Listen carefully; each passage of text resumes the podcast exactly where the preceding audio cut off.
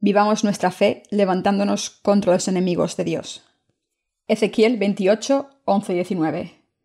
Vino a mí palabra de Jehová diciendo, Hijo de hombre, levanta endechas sobre el rey de Tiro y dile, Así ha dicho Jehová el Señor, tú eras el sello de la perfección, lleno de sabiduría y acabado de hermosura. En Edén, en el huerto de Dios estuviste, de toda piedra preciosa era tu vestidura, de cornerina, topacio, jaspe, crisólito, berilo y ónice, de zafiro, carbunclo, esmeralda y oro. Los primores de tus tamboriles y flautas estuvieron preparados para ti en el día de tu creación. Tú, querubín grande, protector, yo te puse en el santo monte de Dios. Allí estuviste. En medio de las piedras de fuego te paseabas. Perfecto eras en todos tus caminos desde el día que fuiste creado, hasta que se halló en ti maldad. A causa de la multitud de tus contrataciones, fuiste lleno de iniquidad y pecaste. Por lo que yo te eché del monte de Dios, y te arrojé de entre las piedras del fuego, oh querubín protector. Se enalteció tu corazón a causa de tu hermosura, corrompiste tu sabiduría a causa de tu esplendor. Yo te arrojaré por tierra, delante de los reyes te pondré para que miren en ti. Con la multitud de tus maldades y con la iniquidad de tus contrataciones profanaste tu santuario. Yo pues saqué fuego de en medio de ti, el cual te consumió, y te puse en ceniza sobre la tierra a los ojos de todos los que te miran. Todos los que te conocieron de entre los pueblos se maravillarán sobre ti, espanto serás, y para siempre dejarás de ser. El ángel caído. En el pasaje de las Escrituras de hoy, Dios habla del ángel caído, que había sido bendecido para vivir en su jardín. Al principio, este ángel vivió en obediencia a Dios, de acuerdo a su condición, pero cuando su corazón se volvió arrogante, abandonó su puesto y al final fue expulsado por Dios. No hay nada escrito de la creación de los ángeles por parte de Dios en el libro del Génesis en el Antiguo Testamento. Las escrituras no proporcionan ningún detalle acerca de los ángeles, porque Dios escribió la Biblia para salvar a los seres humanos caídos de todos sus pecados. Dios escribió en la Biblia que su plan de salvación para librar a la humanidad de todos los pecados y el cumplimiento de esta salvación tuvo lugar a través de Jesucristo. De esta manera, las escrituras se centran principalmente en la verdad de la salvación para mostrarnos cómo Dios ha librado a los seres humanos caídos de sus pecados. Dios se regocija al revelar su providencia de salvación a todos nosotros a través de la verdad del Evangelio del agua y el Espíritu. Todavía es importante para nosotros conocer la obra del ángel caído. Así que Dios nos habla de ella en el pasaje de las Escrituras de hoy, en el libro de Ezequiel. Aquí, al señalar los pecados del rey de Tira, Dios está comparando el juicio de este rey con el juicio del ángel que se rebeló contra él, es también la sabiduría de Dios enseñarnos a los que somos obtusos. Como la mayoría de las personas no conocen la obra del ángel caído, lo adoran sin saber. El problema es que, aunque todos necesitamos un buen conocimiento de los ángeles, esta no es nuestra realidad. Nadie en este mundo puede recibir las bendiciones de Dios sin un conocimiento adecuado del ángel que se levantó contra Dios para no acabar adorándole a él sin darse cuenta. La verdad que Dios ha escondido de nosotros solo puede entenderse si Dios nos la explica. De lo contrario, no podemos saber nada acerca del ángel que se levantó contra Dios. Es cuestión de tiempo que no podamos saber quién fue el enemigo de Dios todo este tiempo. Ahora que hemos llegado a conocer la verdad de salvación, a través del Evangelio del agua y el Espíritu de Dios, debemos aprender acerca del ángel que se levantó contra Dios y vivir en la verdad. Si hemos recibido la remisión de los pecados al creer en el Evangelio del agua y el Espíritu, entonces debemos aprender acerca del ángel caído, de la mano de los siervos de Dios, para que podamos darnos cuenta de qué tipo de vida de fe Dios quiere que vivamos. Por tanto, debemos tener fe en la palabra del Evangelio del agua y el Espíritu que Dios nos ha dado. Dios se complace en no tener que esconder su objetivo y en revelarlo a la gente de fe que cree en el Evangelio del agua y el Espíritu. En el pasaje de las Escrituras de hoy vemos que el rey de Tira pecó contra Dios al levantar su propio corazón como el ángel caído. Lo que Dios nos está diciendo a través del rey de Tira y el ángel caído es. Si nuestros corazones están orgullosos ante Dios, seremos expulsados como ellos. A través del ángel caído, Dios nos está mostrando que quien sea orgulloso ante Él tendrá que enfrentarse a su juicio, sea quien sea esa persona. Sea cual sea la posición en la vida de una persona, plebeyos o reyes, dejar que el corazón sea orgulloso es convertirse en enemigo de Dios. Así que es muy importante que aprendamos más acerca de los atributos de Dios y vivamos en la verdad clara. También debemos darnos cuenta de que levantarse contra Dios está en la naturaleza del diablo. El pasaje de las Escrituras de hoy, del libro de Ezequiel, ofrece muchas lecciones espirituales al relatar en detalle los pecados del ángel caído. Dios confió diferentes tareas a diferentes ángeles, como Miguel, el ángel de la guerra, y Gabriel, el mensajero de buenas nuevas. Sin embargo, también había cierto ángel que se rebeló contra Dios después de llevar a cabo las tareas que Dios le encomendó. Así que hay una lección importante que debemos aprender. No debemos convertirnos en los enemigos de Dios, pase lo que pase. A través de los pecados de este ángel caído, Dios nos está enseñando acerca del orgullo. ¿Qué ocurrirá cuando alguien se convierta en enemigo de Dios a través de su propio albedrío? Hablando del ángel caído, la Biblia dice al final del versículo 13, Los primores de tus tamboriles y flautas estuvieron preparados para ti en el día de tu creación. Antes de esta caída, el deber de este ángel caído había sido adorar la santidad de Dios con los instrumentos musicales preparados por él. El ángel tenía un alto estatus entre todos los ángeles que Dios creó. Como está escrito, Tú, querubín grande, protector, yo te puse en el santo monte de Dios. Allí estuviste, en medio de las piedras de fuego te paseabas. Perfecto eras en todos tus caminos desde el día que fuiste creado, hasta que se halló en ti maldad. Ezequiel 28, 14, 15. Podemos ver aquí que cuando Dios creó este ángel, lo hizo casi perfecto para que no le faltase de nada. También podemos ver aquí que Dios no solo dio libre albedrío a los seres humanos, sino a todos los ángeles que Él creó. Es lo correcto que el libre albedrío, otorgado por Dios, sea ejercitado de manera que complazca a Dios para darle gloria. En otras palabras, los que tienen libre albedrío deben vivir por la gloria de Dios, obedeciéndole y sometiéndose a Él según su voluntad. Cuando pensamos en los pecados del ángel caído, podemos ver claramente que hizo uso indebido de su libre albedrío. No hay duda de que antes de sucumbir a la corrupción había estado sirviendo a Dios cerca de él. Como el ángel que servía a Dios y estaba más cercano a él se convirtió en enemigo de Dios, tenía más que motivo suficiente para ser expulsado por Dios.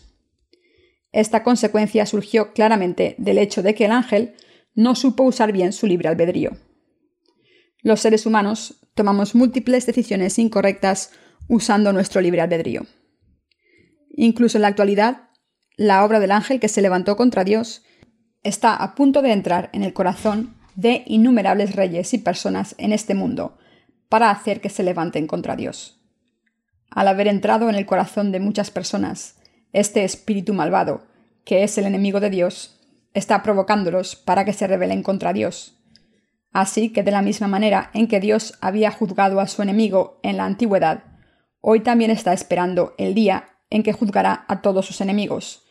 Por tanto, debemos conocer la obra del ángel caído correctamente y no dejarnos seguir sus pasos. El rey de Tira, en el pasaje de las Escrituras de hoy, había sido un calvario para el pueblo de Israel. Esto se debe a que cuando la nación de Israel pecó contra Dios, éste envió al rey de Tira para oprimirlo. Cuando la nación de Israel pecó, Dios entregó a su pueblo a los reyes del mundo y permitió que sufriera en sus manos. Sin embargo, el rey de Tira debía parar en algún momento y moderar sus acciones. Al ser arrogante no agradó a Dios cuando debería haber usado su libre albedrío para parar. Pero el rey de Tira estaba demasiado ocupado persiguiendo al pueblo de Israel. Debemos recordar que el que está obrando ahora en el corazón de muchos reyes y personas en este mundo es el ángel caído que había vivido en el jardín del Edén durante muchísimo tiempo. Hoy en día hay tiempos en los que algunas personas atormentan a los justos y debemos darnos cuenta de que están levantándose contra los justos porque sus corazones están poseídos por espíritus malvados. ¿Y si viviésemos como enemigos de Dios? Los que creemos en el Evangelio del agua y el Espíritu somos amados por Dios Todopoderoso en nuestras vidas diarias. Sin embargo, entre nosotros todavía hay algunos que se levantan contra Dios y acaban siendo maldecidos por Él. Incluso entre los justos que han recibido la remisión de los pecados, al creer en la palabra del Evangelio del agua y el Espíritu, algunas personas están viviendo en este mundo sin recibir las bendiciones de Dios. ¿Qué explica esto? En primer lugar, estas personas no han unido sus corazones con el mandamiento del Señor, incluso después de creer que el Evangelio del agua y el Espíritu es la verdad que hace posible que sean redimidos de todos sus pecados. Esto se debe al deseo de vivir sus vidas solo para buscar los intereses de la carne, mientras ignoran la autoridad de Dios. Esto se debe que, incluso entre el pueblo de Dios, hoy en día, hay personas que se levantan contra la obra de Dios, como los ángeles caídos de la antigüedad. Por eso, estas personas están viviendo en la miseria, sin poder recibir las bendiciones espirituales o materiales de Dios. Si realmente creen en el Evangelio del agua y el Espíritu de Dios, no deben interponerse en el camino de la proclamación de este Evangelio. Independientemente de las circunstancias, debemos dedicarnos a difundir el Evangelio del agua y el Espíritu y a servir la obra de Dios. Hoy en día, los que se han convertido en justos a los ojos de Dios al creer en el Evangelio del agua y el Espíritu del Señor, desean dedicar sus vidas a predicar este Evangelio porque creen en el amor de Dios Todopoderoso. Esto se debe a que el Espíritu Santo vive en los corazones de los creyentes del Evangelio del agua y el Espíritu, y este Espíritu Santo se regocija por la vida que glorifica a Dios. Como creemos en el amor de nuestro Dios Todopoderoso, nuestros corazones encuentran la mayor satisfacción cuando predicamos su Evangelio. Así es como glorificamos a Dios por fe. Entonces, porque en ocasiones vemos a algunas personas entre los justos que no quieren vivir por la predicación del Evangelio del agua y el Espíritu, porque estas personas han sustituido el amor de Dios con sus propios ídolos y deseos. El apóstol Pablo dijo, No apaguéis al Espíritu. Primera de Tesalonicenses 5:19. Cuando Dios inspira los corazones de los justos por el Espíritu Santo y les hace trabajar en su obra, nuestros corazones se regocijan. De esta manera es Dios, el Espíritu Santo, quien nos da a los justos el deseo de servir el Evangelio del agua y el Espíritu. Esta es la voluntad de Dios. Pero si la ignoramos, acabaremos levantándonos contra el amor de Dios. Por tanto, debemos dedicar nuestra vida a predicar el Evangelio del agua y el Espíritu, que es la voluntad de Dios, y vivir por fe. Solo cuando hacemos esto podemos recibir el amor de Dios y las bendiciones en nuestra vida. Si vivimos nuestra vida en este mundo como enemigos de la voluntad de Dios, solo nos quedarán maldiciones y sufrimiento. En segundo lugar, ¿cuándo serán derrotados los enemigos de Dios? Ocurrirá cuando llegue el tiempo del juicio de Dios. La palabra de Dios nos dice en el pasaje de las Escrituras de hoy, A causa de la multitud de tus contrataciones fuiste lleno de iniquidad y pecaste, por lo que yo te eché del monte de Dios y te arrojé de entre las piedras del fuego, oh querubín protector. Ezequiel 28:16. Si abandonamos el Evangelio del agua y el Espíritu y encontramos satisfacción en vivir una vida carnal y mundana, entonces, al final, incluso los creyentes del Evangelio del agua y el Espíritu seremos destruidos para siempre con sus enemigos. Cuando la Biblia dice aquí multitud de contrataciones, habla de la prosperidad aunque creemos en el amor de Dios Todopoderoso a través del Evangelio del agua y el Espíritu, si no servimos a este Evangelio en unidad con el mundo, entonces seremos enemigos de Dios al final. Si disfrutamos de la prosperidad gracias a las bendiciones de Dios, debemos vivir nuestra vida con más lealtad para predicar el Evangelio del agua y el Espíritu, para satisfacer a Dios. Los corazones de los arrogantes caen en el pecado del orgullo cuando buscan la prosperidad de su propia carne, en vez de la justicia de Dios en su vida. Así que a medida que los justos viven su vida en el mundo, deben dedicarse aún más a la predicación del Evangelio cuando son prósperos en la carne. Como hemos recibido la remisión de los pecados al creer en el Evangelio del agua y el Espíritu, podemos prosperar en este mundo si nuestros corazones son rectos. Cometemos errores de vez en cuando, incluso cuando servimos en unidad para predicar el Evangelio del agua y el Espíritu. Debemos tratar estas transgresiones al creer que Dios ya ha eliminado todos estos pecados con el Evangelio del agua y el Espíritu. Si viven con Dios en unidad, Él cubrirá todas sus debilidades. Sin embargo, Dios no solo quiere ignorar los pecados de los que se levantan contra su justicia, a pesar de conocer su voluntad, y esta es la justicia de Dios. Si los creyentes del Evangelio del agua y el Espíritu viviésemos nuestras vidas solo para buscar las riquezas del mundo, Dios no se quedará de brazos cruzados. Debemos saber más acerca de lo que hace el enemigo de Dios. Cuando Dios nos mira, ¿qué considera nuestro orgullo? Al confiar en nuestras propias habilidades y no en Dios, estamos mostrando nuestra arrogancia. Aquellos que tienen un corazón orgulloso ante Dios no solo rechazan la autoridad de sus siervos y su pueblo, sino que también dan un paso más para oponerse a su obra. Como obstruyen la obra de Dios, acaban levantándose contra Él. Dios nos está diciendo a los justos, ignorar la palabra de vuestros compañeros es orgullo. Esto se debe a que Dios está diciendo en el corazón de la gente, la palabra de vuestros compañeros es mi palabra. Dios nos habla de nuestro pecado de orgullo a través de los labios de los miembros de la Iglesia. Dios nos habla a través de sus siervos y también escuchamos los mandamientos de Dios a través de los miembros de su Iglesia. Cuando nos desviamos a los ojos de Dios, Él nos habla a través de su pueblo diciendo, Lo que hacéis está mal, vais por el mal camino. A través del pueblo de Dios escuchamos su advertencia. En momentos como este debemos poder reconocer que lo que estamos escuchando de nuestros compañeros es la palabra de Dios y prestar atención. Debemos darnos cuenta de que las advertencias de nuestros compañeros son la voz de Dios. Los sabios deben entender. Oh, Dios me está haciendo que humille mi corazón. Para convertirnos en benditos a los ojos de Dios, debemos escuchar su palabra y unir nuestros corazones con los siervos del Evangelio del agua y el Espíritu. Debemos darnos cuenta de que nuestro orgullo nace de nuestra falta de fe y debemos tener fe y dejar nuestro orgullo de lado. El pueblo de Dios debe tener fe en las políticas de la Iglesia y la guía de sus líderes podemos llevar a cabo una vida de fe correcta, solo si también aprendemos acerca de la voluntad de Dios correctamente de nuestros líderes. Esto se debe a que Dios se complace en hablarnos a través de la Iglesia que ha fundado. Como no tenemos las de ganar contra Dios Todopoderoso, debemos escuchar su palabra y obedecerle por fe. Así que debemos creer que Dios nos está hablando a través de vuestros compañeros. La Biblia dice que desde el primer día en que Dios creó al ángel caído en el cielo, su deber era adorar a Dios para siempre. Este fue el objetivo por el que fue creado por Dios. Así que habría sido maravilloso que el ángel hubiese vivido en el santo y todopoderoso Dios, y lo hubiese adorado con el arpa y la lira cantando, Santo, santo es el Señor Dios.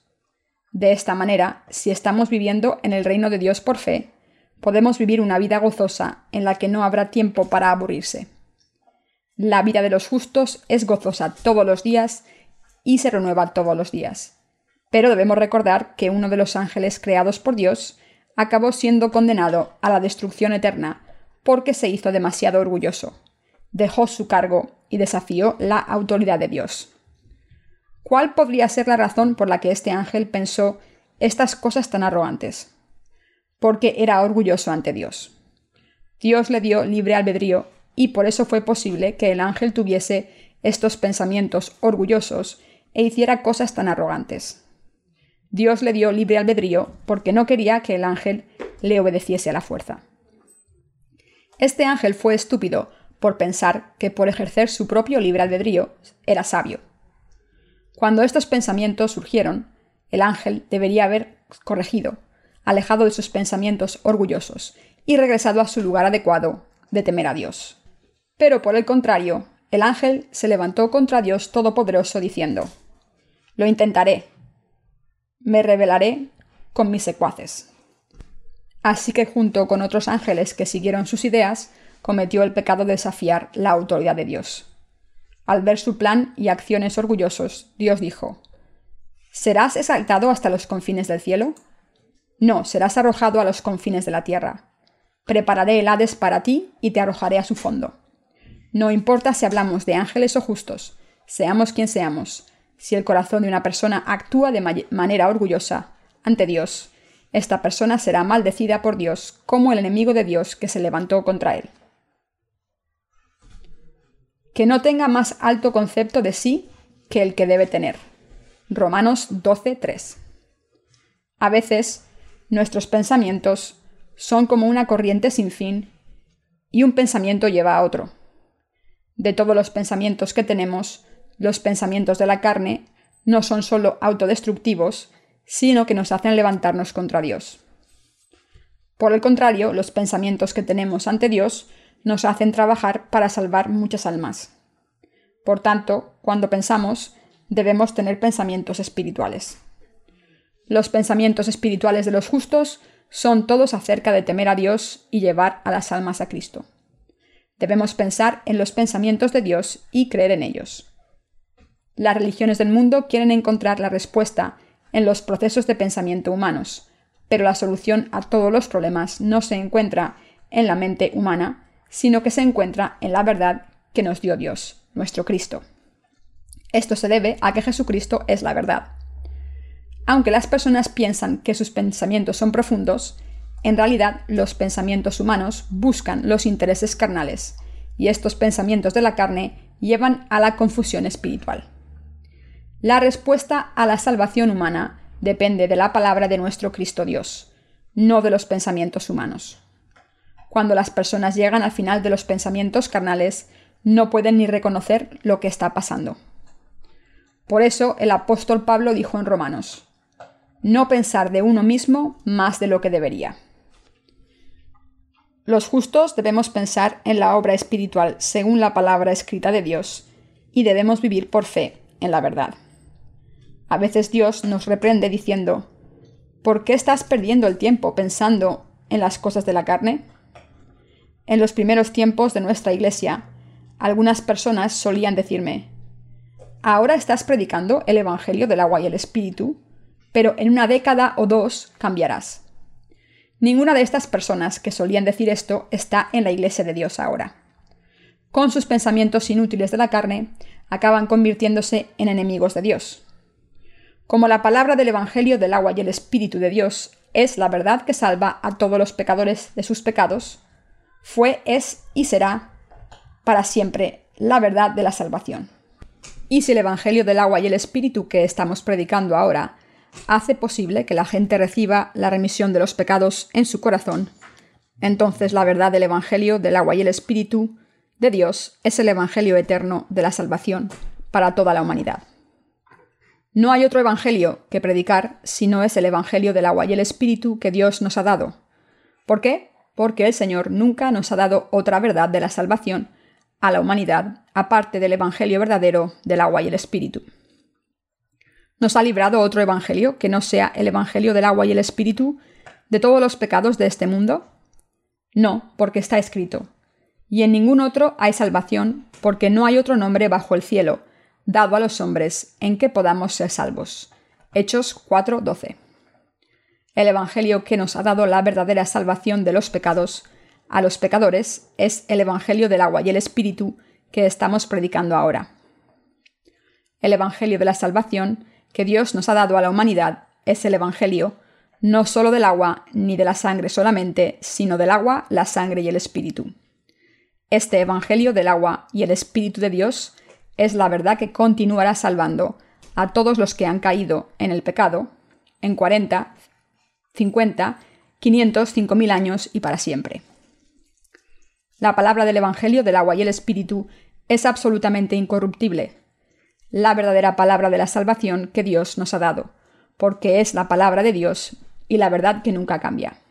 Sin embargo, los que no han nacido de nuevo todavía, a pesar de creer en Jesús como su Salvador, piensan en su carne. Cuando pase suficiente tiempo, este Evangelio del agua y el Espíritu también cambiará. Los que tratan la palabra de Dios solo en términos carnales de esta manera, deben darse cuenta de que sus pensamientos no son más que los pensamientos de la muerte. Los seres humanos están destinados a ser arruinados si sucumben a sus pensamientos de la carne y se levantan contra el verdadero Dios y su justicia, que Dios ha ofrecido a la humanidad. Todos los pensamientos carnales de la humanidad son incorrectos a los ojos de Dios. Se enalteció tu corazón a causa de tu hermosura. ¿Tienen una belleza eterna? ¿Qué belleza tienen? ¿Es su cara, su cuerpo, su honor o sus riquezas? ¿Cuál de estas cosas es su belleza? Debemos tomar un momento para reflexionar según la verdadera palabra de la salvación que Dios nos ha dado. Dios nos ha dado el Evangelio del agua y el Espíritu a todos nosotros. Nos ha dado a los creyentes del Evangelio del agua y el Espíritu todos los talentos y bendiciones que necesitamos para llevar a cabo su obra. Así que cada uno de nosotros tiene por lo menos un don valioso que Dios nos ha dado. No solo yo, sino todos mis compañeros también tenemos por lo menos un don. Sin embargo, algunas personas piensan que solo ellas tienen el mejor talento en el mundo entero. El ángel caído en el pasaje de las Escrituras de hoy debió ser muy bello a los ojos de Dios, ya que la Biblia dice que su corazón se elevó por su belleza. Y la Biblia dice también que este ángel era arrogante por su propio esplendor y se corrompió con su propia sabiduría. Llegó a pensar, si ocupase el lugar de Dios sería como Él, seré como Dios mismo y gobernaré sobre toda su creación. ¿Qué es la verdadera sabiduría? La verdadera sabiduría es la habilidad de aplicar el conocimiento de alguien para conseguir algo. Conocimiento es simplemente saber, Sabiduría es la habilidad de implementar el conocimiento de alguien para lograr algo. Así que quien crea en el amor de Dios no solo debe tener fe en su palabra, sino también sabiduría, aunque obviamente ningún ser humano puede ser tan sabio como Dios. El conocimiento puede conseguirse con aprendizaje. Por el contrario, no todo el mundo tiene la sabiduría de Dios. Así que es algo que se debe recibir de Dios cuando le oramos. La verdadera sabiduría que viene de Dios consiste en creer en la palabra de Dios y en caminar por fe. Esto se debe a que la sabiduría de Dios es una bendición que solo pueden tener los que creen en Dios y obedecen su voluntad. Había una persona que a pesar de tener más de 2 millones de dólares en su cuenta bancaria, creyó que estaba arruinado y mató a su mujer, a sus hijos y a sí mismo dejó una nota diciendo que se había suicidado por sus problemas económicos y que se llevaba a su mujer e hijos con él. Aunque este hombre tenía dos millones en su cuenta bancaria, pensó que estaba arruinado en este mundo. Obviamente no tenía la sabiduría de Dios. Aunque dos millones no sean suficientes para operar una empresa grande, todavía es suficiente para mantener a una familia con trabajo duro. Y si hubiese hecho eso, habría sido un buen ejemplo para sus hijos pero este hombre no tenía sabiduría. Cuando el ángel caído se miró a sí mismo, pensó que estaba exaltado. Pensó que estaba viviendo en gloria. Su estatus era muy alto y espléndido, ya que era un ángel que adoraba a Dios a su lado. A medida que su corazón se volvió arrogante, intentó convertirse en Dios mismo y acabó condenado al infierno. Este ángel caído había estado sirviendo a Dios Todopoderoso junto a él. Así que podemos darnos cuenta de que Dios nos está diciendo a través de esto, nadie puede tomar mi lugar. Solo los que aceptan la gloria que estoy ofreciendo pueden vivir conmigo. Dios no solo hizo a los ángeles, sino también a los seres humanos. Al haber creado a los seres humanos en el jardín del Edén, Dios les prometió que les daría su gracia de salvación al librarlos de los pecados que cometerían. Dios prometió con su palabra Vendré a este mundo a través del cuerpo de una mujer como el Salvador de toda la humanidad, y os salvaré a través del Evangelio del agua, la sangre y el Espíritu. Para llevar a cabo la obra de Cristo en este mundo, como prometió a toda la humanidad con su palabra, Dios mismo tuvo que nacer del cuerpo de la Virgen María para ser encarnado en un hombre. Y este Dios fue bautizado por Juan el Bautista para cargar con nuestros pecados. Fue crucificado hasta la muerte, se levantó de entre los muertos con poder y así se ha convertido en el verdadero Salvador de todos nosotros, los que creemos en el Evangelio del agua y el Espíritu. La salvación de la humanidad de los pecados está escrita en la Biblia de esta manera, tanto en el Antiguo como en el Nuevo Testamento. Sin embargo, hay muchas personas hoy que no saben nada acerca de la justicia de Dios, nuestro Cristo. Dicen que creen en Dios, aunque no conocen la verdad del Evangelio del agua y el Espíritu que Dios mismo cumplió para salvarnos de nuestros pecados cuando vino a esta tierra por nosotros. Por tanto, los seres humanos deben aprender y entender, a través de la palabra de Dios, la razón por la cual Dios los creó a ellos y el dominio de los ángeles. Debemos entender claramente por qué Dios nos ha salvado de todos los pecados de este mundo de una vez por todas y por qué Dios nos está diciendo que alabemos su amor y gloria. Esto se debe a que si entendemos el propósito de Dios para nosotros, podemos glorificarlo. Cuando nos damos cuenta de la providencia de Dios y su propósito, podemos glorificarlo a través de nuestra fe en su justicia. Debemos darnos cuenta de que Dios nos ha confiado la tarea confiada al ángel caído, que es la de alabar a Dios.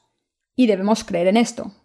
Si creemos en el amor de Dios por nosotros, y si creemos en su justicia y la alabamos, entonces seremos más exaltados que este ángel en la creación de los cielos y la tierra.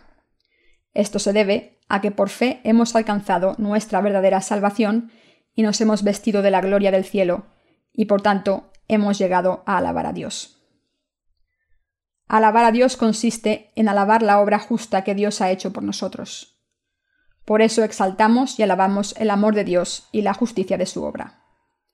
Alabar a Dios consiste en darle gracias y glorificarlo en nuestras vidas diarias, no solo por salvarnos de todos los pecados del mundo de una vez por todas, sino por contestar nuestras oraciones, ayudarnos en nuestras vidas diarias y bendecirnos para vivir con Él. Esto es lo que significa vivir una vida que alaba a Dios. Hoy los que creemos en el Evangelio del agua y el Espíritu hemos sido bendecidos para aceptar la tarea gloriosa que el ángel caído había perdido.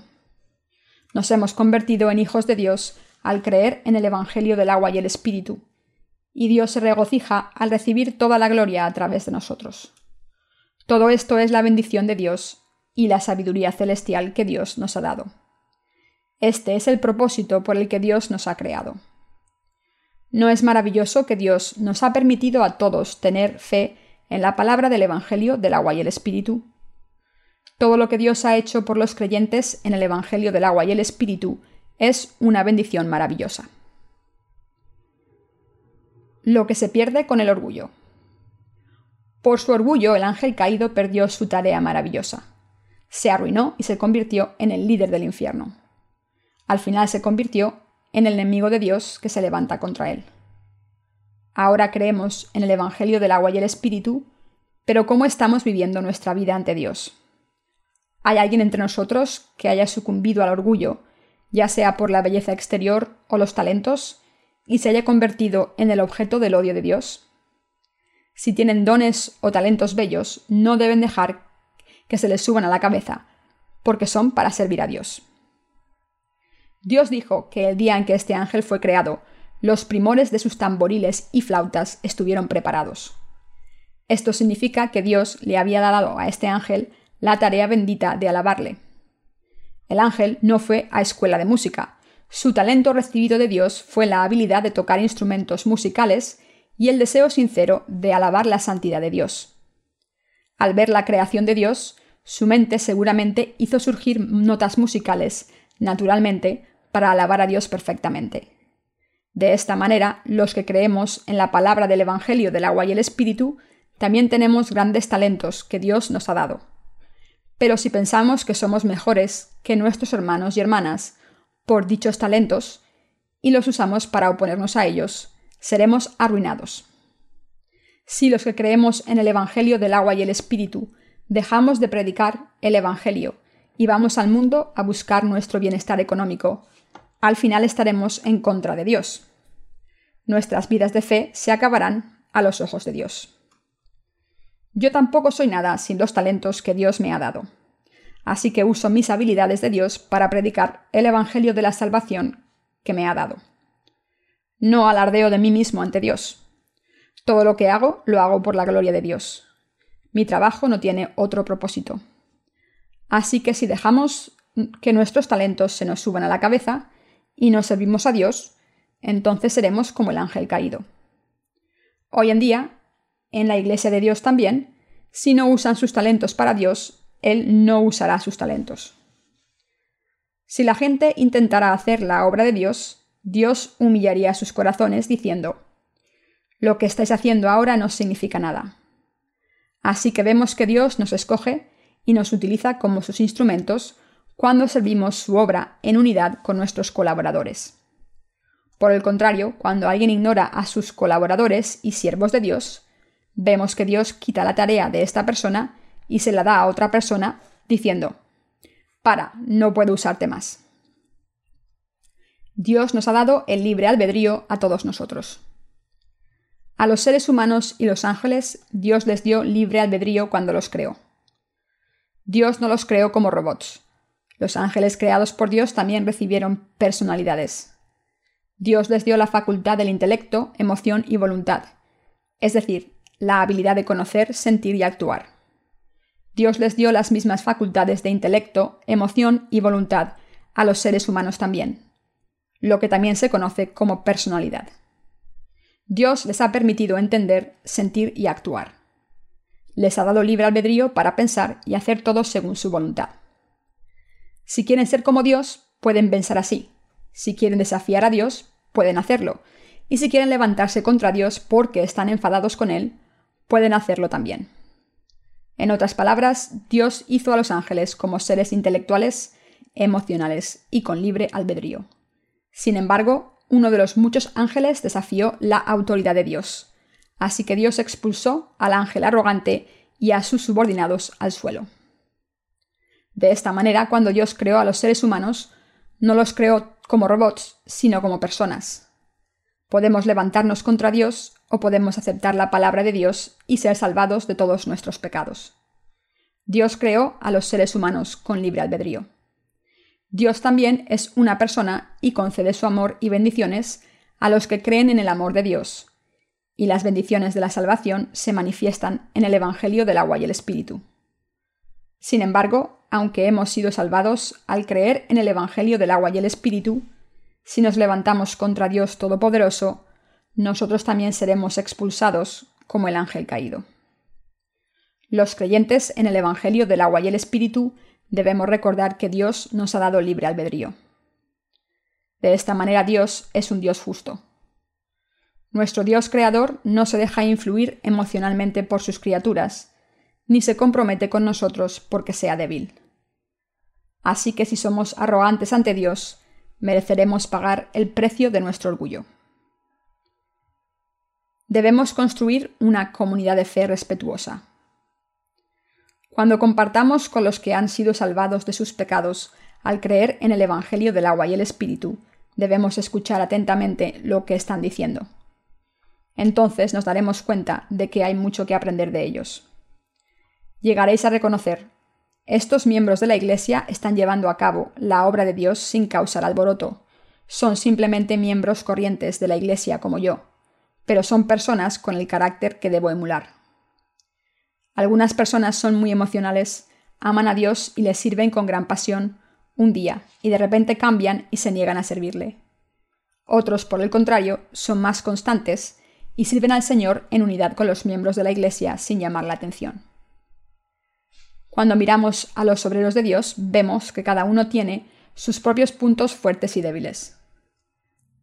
Algunos miembros tienen lo que nos falta y nosotros tenemos lo que les falta a algunos miembros. Por eso, como miembros de la Iglesia, debemos aprender los unos de los otros y estar unidos. Entonces podemos darnos cuenta de lo siguiente. Estos hermanos y hermanas merecen mucho respeto, son maravillosos. Sirven a Dios muy bien. Les ha dado sabiduría y fe para servirles. Les ha bendecido. Dios escribió la Biblia para enseñarnos a través de su palabra que no debemos ensalzar nuestros corazones en arrogancia, sino que debemos unirnos los unos con los otros desde cualquier posición que tengamos. Dios nos ha permitido servir ahora en su lugar de trabajo para que podamos apoyar al ministerio del Evangelio y dedicar nuestros esfuerzos a predicar el Evangelio. Dios nos ha dejado en este mundo para que podamos servir y apoyar su obra en unidad. Recientemente, el pastor Galbao me envió un mensaje informándome de que había un poco de alboroto entre sus hermanos y hermanas a causa del COVID-19. Al ver a sus seres queridos morir de coronavirus delante de sus propios ojos, la congregación estaba sufriendo mucho y tenía mucha angustia, y el pastor Galbao me pidió que les enviase algunas palabras de ánimo. Cuando escuché esto me di cuenta de que Dios me estaba diciendo que retomase mi ministerio literario. Así que he estado revisando los sermones y añadiendo algo durante la hora de adoración en la Iglesia de Dios. Esto se debe a que el pastor Galbao y otros colaboradores del extranjero me lo han pedido. Se debe a que la audiencia de estas nuevas publicaciones son los colaboradores del extranjero. He estado escribiendo mis sermones como si les estuviese escribiendo una carta. Los sermones que predico durante la hora de adoración también están dedicados a los colaboradores de todo el mundo, así que los he estado revisando y traduciendo. Así que Dios nos pide que hagamos varios tipos de trabajo a su debido tiempo. Ahora nosotros debemos hacer la obra que Dios nos confíe. Llevar a cabo la obra de Dios por fe, cada vez que se nos confía, es de lo que se trata la vida de fe. Esto se debe a que la obra que debe hacerse viviendo en este mundo es la obra de Dios. De esta manera hacemos la obra del Señor, alabamos a Dios durante la hora de alabanza, escuchamos su palabra, compartimos su gracia juntos y renovamos nuestras fuerzas todos los días. Cuando nuestras vidas diarias se terminen, cuando llegue el momento de ir a su reino, nosotros también disfrutaremos su gloria. El ángel caído no puede disfrutar su antigua gloria. Como personas que se han convertido en el pueblo de Dios al creer en el Evangelio del agua y el Espíritu, disfrutaremos de la gloria de vivir con Dios. Dios nos dijo que cuando llegue este momento, lo veremos cara a cara. Así que con esta esperanza debemos llevar a cabo la obra del Señor todos los días. Cuando hacemos la obra de predicar el Evangelio del agua y el Espíritu del Señor, llegaremos a glorificar a Dios en la vida que nos concede. Y como toda esta obra se hace con la familia de Dios, nuestros hermanos y hermanas, cada momento es feliz para mí. Siempre me siento feliz porque hagamos lo que hagamos en este mundo, lo hacemos por la obra de Dios. Mi corazón está siempre feliz porque está haciendo la obra de Dios por el bien de predicar su Evangelio del agua y el Espíritu y por el bien de nuestros hermanos y hermanas. Estos son los pensamientos que me hacen feliz. A medida que siento los cimientos para apoyar el ministerio del Evangelio, nuestros hermanos y hermanas disfrutarán todas estas cosas. A través de esta obra de servicio que estoy haciendo, el Evangelio se propagará aún más los corazones de las personas serán sanados. El Evangelio del agua y el Espíritu será proclamado cada vez más lejos. Estoy muy feliz por ver que la obra que he hecho en este mundo les ha dado tantas bendiciones espirituales a nuestros hermanos y hermanas. Estoy bendecido por esto. No podría pedir más, porque el fruto de mi labor no solo lo disfruto yo, sino también nuestra familia de la Iglesia, y esto es lo que complace a Dios. ¿Qué es más valioso que esto y qué más podría pedir? Un día entraré en el reino de Dios y viviré con Él para siempre cara a cara. Ustedes son iguales que yo. Todos los que han sido salvados de sus pecados a través de la palabra del Evangelio del agua y el Espíritu son valiosos a los ojos de Dios. Somos humildes a los ojos de Dios. Aunque algunos de nuestros hermanos y hermanas tengan algunas faltas en la carne, no debemos despreciarlos Debemos mostrar tolerancia y amarlos diciendo, lo entendemos, habéis hecho algo insensato durante poco tiempo. Dios quiere enseñaros una lección con esto. Sin embargo, algunas personas están tan orgullosas de sí mismas que obstruyen la obra de Dios. Estas personas serán tratadas como enemigos de Dios. Si alguien se opone a la obra de Dios, esta persona ya se ha puesto del lado del ángel caído. Así que debemos respetar a los que temen a Dios pero también amarlos y unir nuestros corazones con ellos por nuestra fe en Dios. Hay algunos líderes en las comunidades cristianas que dicen a la gente que les sirvan a ellos, no a Dios. Si nos unimos a esta gente, seremos tratados como el ángel caído. El ángel caído fue expulsado del cielo y perdió su posición. Así que Dios hizo que esta posición gloriosa se quedara vacía y quiso hacer a los seres humanos a su imagen para ponerlos allí. Dios también sabía que estos seres humanos que había creado pecarían. Por eso Dios había preparado un plan de salvación para librar a los seres humanos que fueron creados a su imagen de sus pecados. Dios mismo vino a este mundo como el Salvador y ha salvado a toda la humanidad del pecado a través de su sacrificio, su amor infinito y su justicia. Y todos los que creen en la palabra del Evangelio del agua y el Espíritu han recibido la bendición de vivir con Él. Al hacer esto, Dios nos ha convertido en creyentes del Evangelio del agua y el Espíritu, para alabarlo con nuestros labios, diciendo, Dios nos ha dado la salvación, la gloria del cielo y sus bendiciones.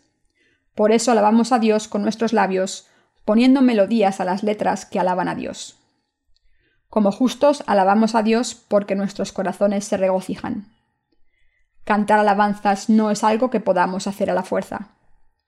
Las letras de nuestros himnos son todas maravillosas.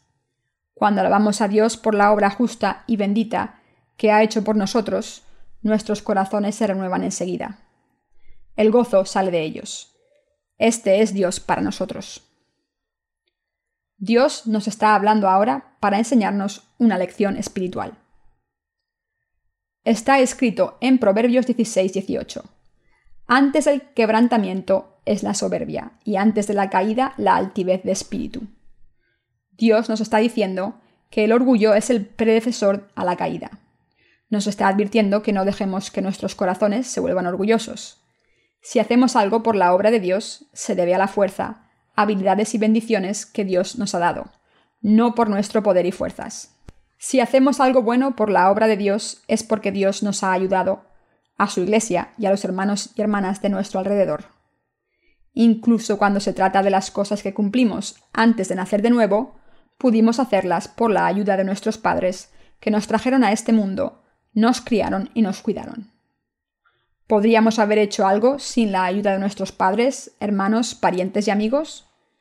Sin embargo, el ángel caído aquí pensó, soy así, solo Dios está por encima de mí, los demás están por debajo. Todo lo que tengo que hacer es llegar hasta la posición de Dios.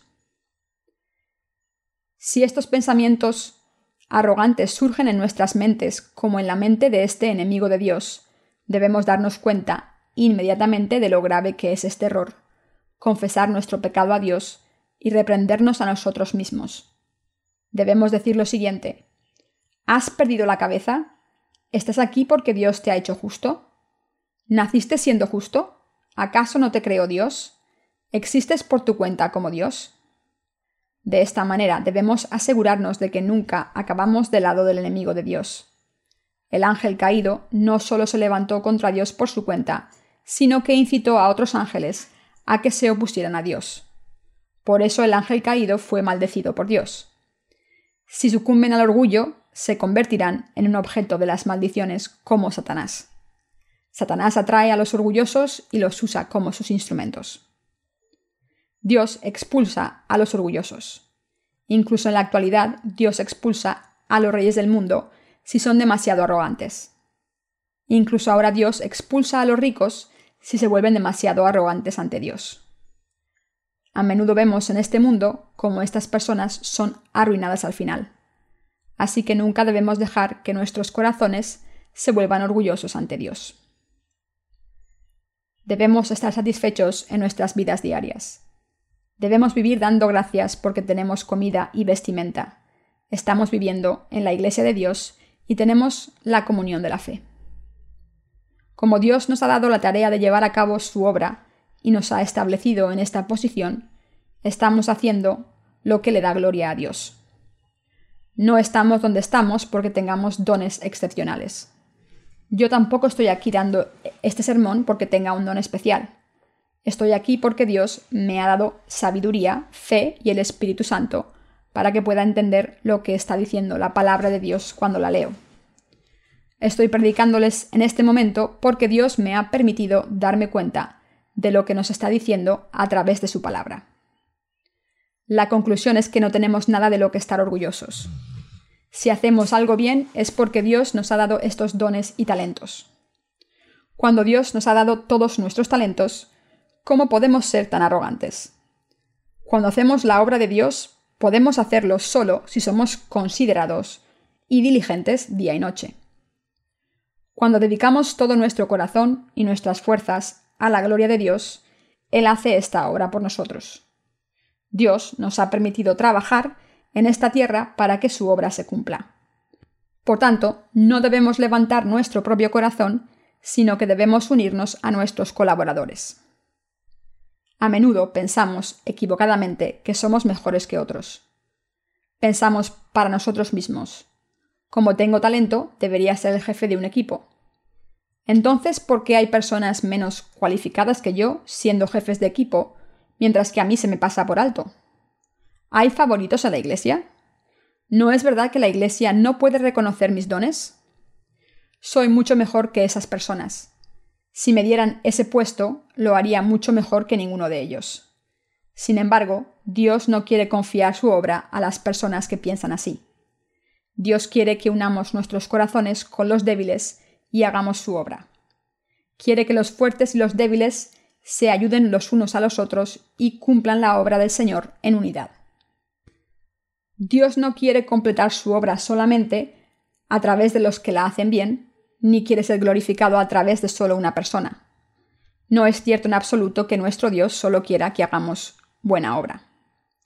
Por el contrario, a través de su obra, Dios quiere que compartamos el amor de Cristo los unos con los otros y compartamos nuestros dones valiosos con los demás. Y Dios también quiere que aprendamos de los talentos de los demás. Quiere que nuestros corazones sientan simpatía por las debilidades de nuestros hermanos y hermanas miembros de la Iglesia. Si hay alguien que es físicamente débil, Dios quiere que entendamos a esta persona y nos unamos a través de su amor pensando, me encantaría hacer lo mismo si tuviera una enfermedad física como ese hermano. Es completamente comprensible. Dios quiere que todos trabajemos juntos para hacer la obra del Evangelio del agua y el Espíritu por su bondad. No quiere ser glorificado por alguien que hace bien la obra. Así que no confío la obra de Dios a alguien que solamente hace bien la obra. Miro otros aspectos también, y después de considerarlos detenidamente, le pido a esa persona que haga la tarea que tengo pensada para ella. Si la persona dice no sé hacer esto bien, comparto mis palabras de ánimo diciendo inténtalo, ora a Dios e inténtalo. Entonces la persona suele ser capaz de cumplir la tarea aunque tenga dificultades. Nadie es experto desde el principio. Todos cometemos errores cuando empezamos. Sin embargo, cuando pensamos detenidamente en cómo hacer la obra de Dios y oramos al Señor, Dios nos da la fuerza para llevarlo a cabo. Mientras hacemos la obra de Dios, la fe crece en nuestros corazones y según esta fe avanza la obra de Dios. Entonces el resultado es mejor.